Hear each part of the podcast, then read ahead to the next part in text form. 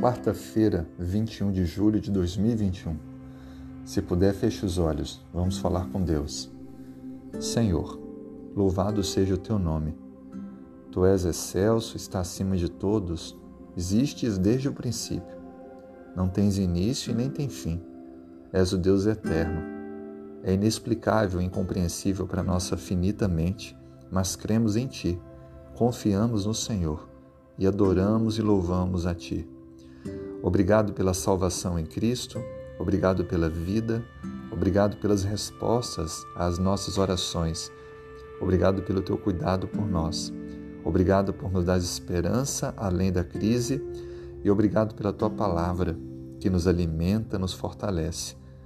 Senhor, te pedimos a proteção para esse dia, te pedimos a sabedoria para as decisões a tomar e a vitória em meio às lutas que temos enfrentado.